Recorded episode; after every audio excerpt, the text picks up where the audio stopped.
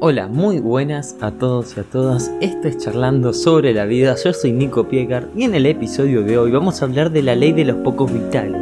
Enfocarse en lo importante. Así que si te interesa, quédate y empezamos. La ley de los pocos vitales plantea que es un pequeño porcentaje de causas el que origina la mayor parte de las dificultades.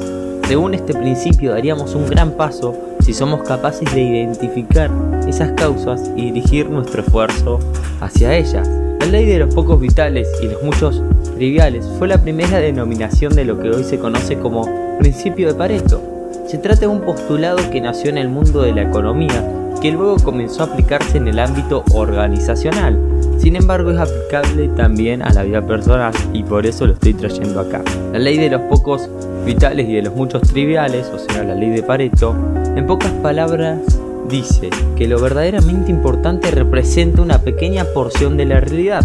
Entre tanto, los aspectos triviales dominan la mayor parte de la misma, o sea que lo importante es poco, pero lo importante es mucho en, todos los aspectos. Esto lleva a perder mucho tiempo valioso en cosas que no lo ameritan. También lleva a un cierto desenfoque que impide gestionar la realidad de manera adecuada. La ley de pocos vitales, como el nombre señala, invita a enfocarse en realmente lo importante. Y acá hay una frase de Mark Twain que está muy buena. Para cambiar tu vida necesitas cambiar tus prioridades. ¿A qué le estamos dando más tiempo? ¿A qué le estamos dando más energía, más atención, más foco? El origen de la ley de los pocos vitales. La ley de los pocos vitales fue formulada en 1906 por Wilfredo Pareto, por eso también se le conoce como la ley de Pareto. Este era un ingeniero, economista, sociólogo y filósofo italiano con una obra muy prolífica. Fue profesor en la Universidad de Lausania y estando allí formuló la, existencia de un índice que luego se volvería muy famoso. Su primera gran observación fue encontrar que el 80% de la propiedad de la tierra estaba en manos del 20% de los habitantes del país. O sea, un 80% le pertenecía a un 20% del país. Pareto también encontró una proporción similar en otros fenómenos de la economía, pero no fue más allá de ese terreno. A finales de los años 40, un hombre llamado José M. Jurán retomó la ley de los pocos vitales, comenzó a aplicarla sobre ámbitos distintos a la economía y descubrió que esa proporción era increíblemente exacta, es decir, que el 20% de las causas provoca el 80% de los efectos.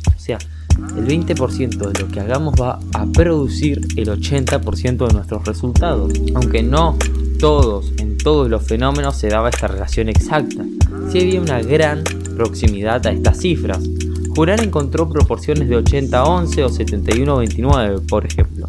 Sin embargo, este principio se mantenía aunque no fuera exacto en términos matemáticos en el análisis de Pareto. Finalmente, a la ley de los pocos vitales y los muchos triviales se le dio el nombre de principio de Pareto, como venía diciendo, cuya esencia es la regla 80-20. En la práctica no es aplicable de forma tajante en todas las realidades, pero sí es muy útil en el análisis de problemas y en la gestión de tiempos. Se puede decir, por ejemplo, que el 80% de los problemas personales son simplemente triviales. En esa medida cada uno tendría que identificar ese 20% que sí es importante y sí son relevantes. Asimismo, se emplea el 20% del tiempo en realizar el 80% de las actividades. También el 2% de las soluciones tiene efecto sobre el 80% de los problemas.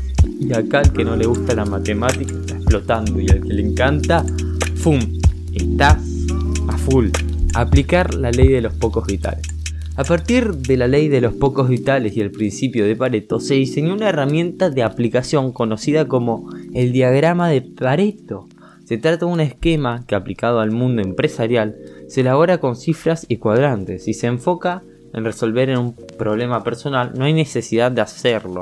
Los pasos para hacer este diagrama en relación a algo personal son los siguientes. Y ahora te voy a decir cómo hacerlo y si te interesa hacerlo, que te lo recomiendo, va a ser muy útil. 1. Precisar cuál es el problema a resolver. Por ejemplo, no me queda tiempo libre. Paso 2. Establecer las causas que dan origen a ese problema. Cada una de ellas va a ser una categoría. Por ejemplo, falta de concentración en el trabajo, exceso de compromisos laborales, perfeccionismo, etc.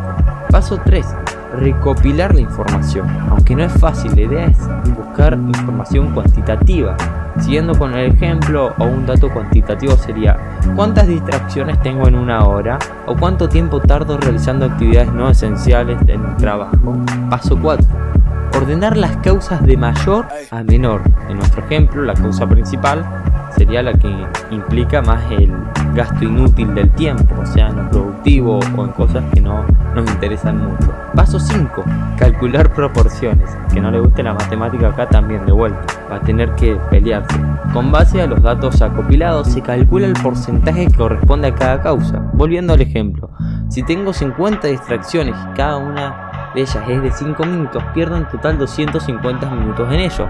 Esto equivale a casi el 50% de mi tiempo de trabajo. Digamos. 6. Análisis. Toda esta información permite hacer un análisis para determinar cómo se visualiza la ley de los pocos vitales, es decir, cuál es ese 20% de que de verdad cuenta.